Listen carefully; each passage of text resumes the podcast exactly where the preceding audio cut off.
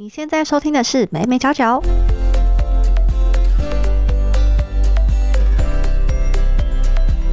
嗨，这里是美美角角，我是 Hedy，这是一个分享媒体、行销还有新传播科技的频道。今天的单元呢是没新闻，在这个单元里面会每周帮大家整理科技、行销还有媒体的相关时事。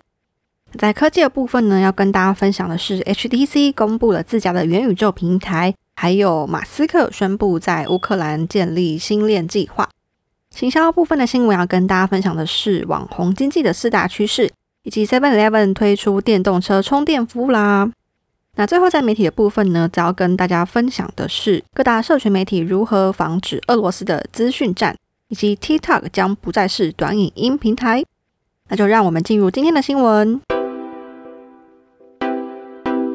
首先呢，我们来看到科技的第一则新闻。这则新闻呢是 HTC 公布了自家的元宇宙平台。那 HTC 呢在二零二二的世界移动通信大会发布了他们家的元宇宙平台 Viverse。那这个 Viverse 呢采用开放式架构，也就是说开发商可以无痛转移他们的城市，不像说现在手机上可能安卓要有一个安卓版本，然后苹果要有一个苹果版本。这个 Viverse 呢，可以让厂商上架自家的应用程式，且装置呢不限于 VR 眼镜，即使是手机啊、电脑也可以进入这个元宇宙平台。那 HTC 就表示说，希望能够和各界合作，打造一个共同的元宇宙生态系。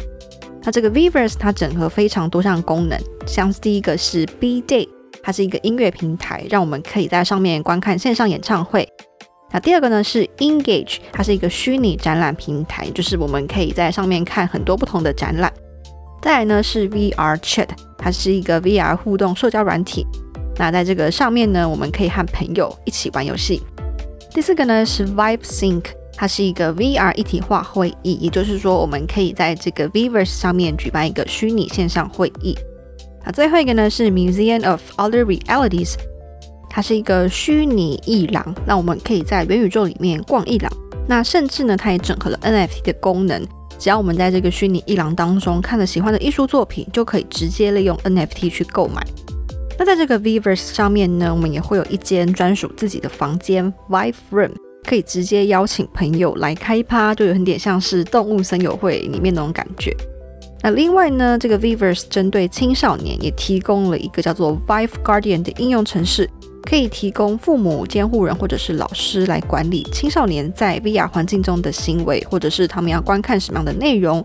那家长呢，可以在头戴式装置里面选取内容，让小孩子能够去接触、观看家长同意的内容。那甚至呢，它还有一个广播模式，在这个广播模式下，家长可以直接从安卓的平板电脑或者是手机来播放 VR 内容给孩子看。有这个功能呢，相信能够让老师或者是家长对元宇宙更为放心。那 HTC 的创办人兼执行长王水红就表示说，Viverse 是 Vive Reality 的下一步发展目标，希望能够透过 HTC 多年来投资的 VR、AR、高速连线呐、人工智慧以及区块链技术，让使用者可以很轻松的就体验虚拟活动。那如果大家对虚拟实境跟扩增实境有兴趣，可以回去收听 EP 十三还有 EP 十五。在这两集里面呢，有跟大家介绍了他们的特色以及发展趋势哦。接下来我们看到科技的第二则新闻：马斯克在乌克兰启动了星链计划。那什么是 Starlink 呢？Starlink 它隶属于马斯克的公司 SpaceX，就是那间打造火箭的公司。那这个计划是希望能够透过低轨道卫星打造一个卫星网络星系，因为有些地方它很难去架设基地台。所以就导致在那个地方没有办法使用网络，但是呢，只要透过卫星就可以克服地理上的限制，因为只要把天线架好就可以连上卫星，所以不管是在高山上还是大海里都可以实现上网的需求。那为什么马斯克会在乌克兰启动 Starlink 这个计划呢？主要是因为乌克兰的副总理他在他自己的推特发文，希望说马斯克可以来帮助乌克兰。那马斯克也立即伸出援手，在乌克兰当地启动了卫星网络服务。目前经过测试呢，资料下载速度平均达到了一百三十六 Mbps，是乌克兰原本网速的五倍。不过呢，这个星链计划它伺服器需要在很广阔的地方去设置，让天线可以不受干扰来跟卫星连线。不过，因为乌克兰仍然在战争当中，所以呢，在设置上可能会有一点小小的困难。就算呢启动成功，也可能受到骇客的恶意攻击。不过呢，乌克兰可以摆脱没有网络的危机，仍然是一个值得庆祝的好事情。那再来，我们进入行销的新闻。行销第一则新闻要跟大家分享的是网红经济的三大趋势。根据 iColor 所发布的《二零二二网红行销趋势报告》指出呢。网红是目前企业行销最主要的管道之一。在台湾呢，有将近六成的消费者主要是透过网红接触新产品。像我自己也是很爱看美妆产品，那常常也是从这些网红里面得知，反而不是从这些美妆商品的厂商得知。所以可见呢，网红对我们消费者的影响力真的非常大。那目前的网红行销有哪些趋势呢？第一个是网红促购夯。所谓的网红促购呢，它指的是透过网红提供的优惠码、链接，甚至是网红他自己开一个团购去购买商品。那在这一份报告就指出说，超过四成的台湾意见领袖就曾经在社群平台上发布至少一篇促购贴文。那这个趋势呢，逐渐增长当中，甚至这个促购呢，也换了一个新的形式——直播。这份报告指出说，相较于贴文，直播有更好的促购效果。所以目前很多企业都会积极透过直播的形式来邀请网红举办销售活动。那提到直播呢，不晓得大家会不会好奇说，诶，为什么人们会喜欢看直播？我在 EP 十一呢有跟大家分享这个议题，所以大家如果对直播这个议题有兴趣的话，也欢迎回去收听 EP 十一哦。那再来，你们看到第二个网红经济的趋势，就是内容走向多元小众形态。不管是怎样的内容，只要找到独特的特色，并且持续经营，都有机会培养粉丝。那目前呢，网红经的内容也以精致或者是生活类型为主。精致就是主要以系列的方式经营，比如说像是九妹的就是要对决，或者是像莫耀斯超玩的一日系列。那生活类型呢，就像是常见的 vlog。另外，因为 TikTok 的盛行，有很多的社群平台也推出了短影音的创作功能。那也让许多的网红纷纷投入短影音的创作形式，像是好味营养师的品轩、周周鞋、志奇七七等，都开始在分享他们的短影音内容。啊，第三个趋势呢是 NFT 成为网红变现的新工具。NFT 呢又称为非同质化代币，不管是音乐、图片等等，都可以是 NFT。那因为过去的网络上图片都是大家互相传来传去，很难去追溯说谁是原本持有的人。但是现在呢，有了 NFT，NFT 就是一种数位证明。当我们在网络上呢购买喜欢的艺术品时呢，就可以透过这个 NFT 获得保障。那甚至呢，有越来越多的意见领袖也透过 NFT 经营粉丝经济，比如说贩售粉丝限定会员证，它其实也是另一种周边商品的形式。所以像是洋葱啊、肾结石啊，都有推出他们自己的 NFT，甚至也不只是网红，像是艺人周杰伦、陈零九都有发行。可见呢 NFT 已经成为一种网红，甚至是艺人或者是知名人士变现的新模式。那大家有购买过 NFT 的经验吗？像我自己是也很想要购买，但是就一直迟迟没有下手。如果你有购买过 NFT 的话呢，也欢迎留言和我分享你的想法哦。那接下来我们看到的是行销第二则新闻，就是 Seven 推出了电动车充电服务。同一招商呢，跨界携手台泥集团推出了电动车充电服务。目前呢，已经在花莲、桃园还有南投设点，计划能够去结合统一自家的 Open Point，打造数位环保生活圈。